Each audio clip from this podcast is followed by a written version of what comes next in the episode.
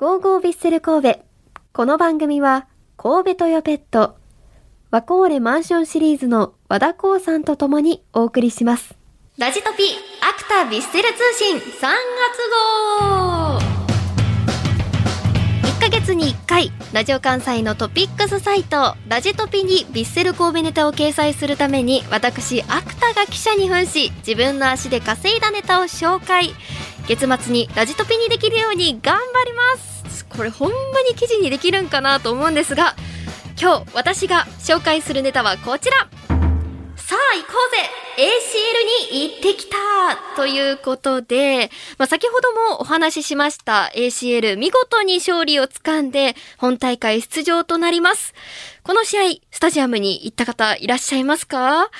もちろん、私はスタジアムで観戦してきましたよ。まあ、今回はちょっと、ある挑戦をということで、まあ、どうしてもヴィッセルに勝ってもらいたいという私は、2年前の自粛期間からサボってしまっている TikTok を更新して、ヴィッセルを応援する姿を皆さんに見てもらいつつ、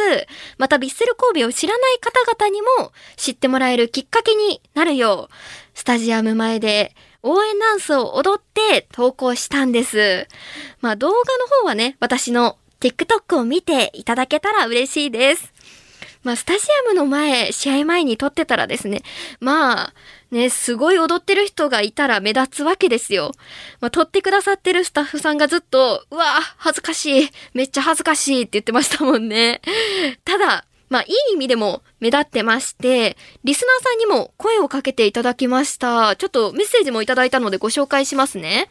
えー、ラジオネーム、マイのパパさんからです。火曜日の ACL、先週火曜日の ACL プレイオフのエスタに行きました。試合前、アクタさんにお会いでき、この試合勝てそうな予感がしてました。いや、それは嬉しいですね。試合中、選手たちがサポーターに向けてアクションを取る姿が何度も見られ、これまでのリーグ戦とは気持ちの入り方が違っていましたね。サポーターの手拍子応援も実際の入場者数よりずっと多く入っているように感じられる力強さでした。確かにそうですね。記者席から感じた雰囲気はいかがでしたか？いや、確かにすごいこう数が多いように感じましたね。こう声の圧と言いますか、こういい時の、まあ、声を出して応援するのはダメなんですけど、それでもこう、あーとか、おーとかいう、ちょっとこう、漏れちゃう声が圧となってすごい、こう、うわっと飛んでくるような気がしました。いや、ありがとうございます。またメッセージ送ってくださいね。えー、ということで、まあ、これからも私は、スタジアムで観戦するときは、TikTok 撮っていきたいと思いますので、見かけた方は声をかけていただくだけではなく、一緒に踊っていただけたら本当に嬉しいです。と。その動画を公式ツイッターに上げてくださるそうなので、まあ、TikTok 持ってないよという方はツイッターから 見ていただけたら嬉しいです。そして感想も送ってください。ちょっとね、これ踊って勝てたんじゃないかって私ちょっと思ってるので、これは続けていかなきゃなと思っていますので、ぜひ応援してください。ということで、今月から始まりました、ラジトピーアクタビッセル通信3月号。リスナーの皆さんも、スタジアムで起きた出来事ですとか、スタジアムで出会ったサポーターさんのお話を、ぜひこの番組にお送りください。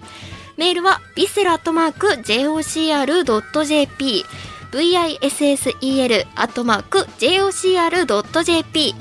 ァックスは078-361-0005、078-361-0005です。たくさんのご応募お待ちしています。以上、ラジトピアクタビッセル通信3月号でした。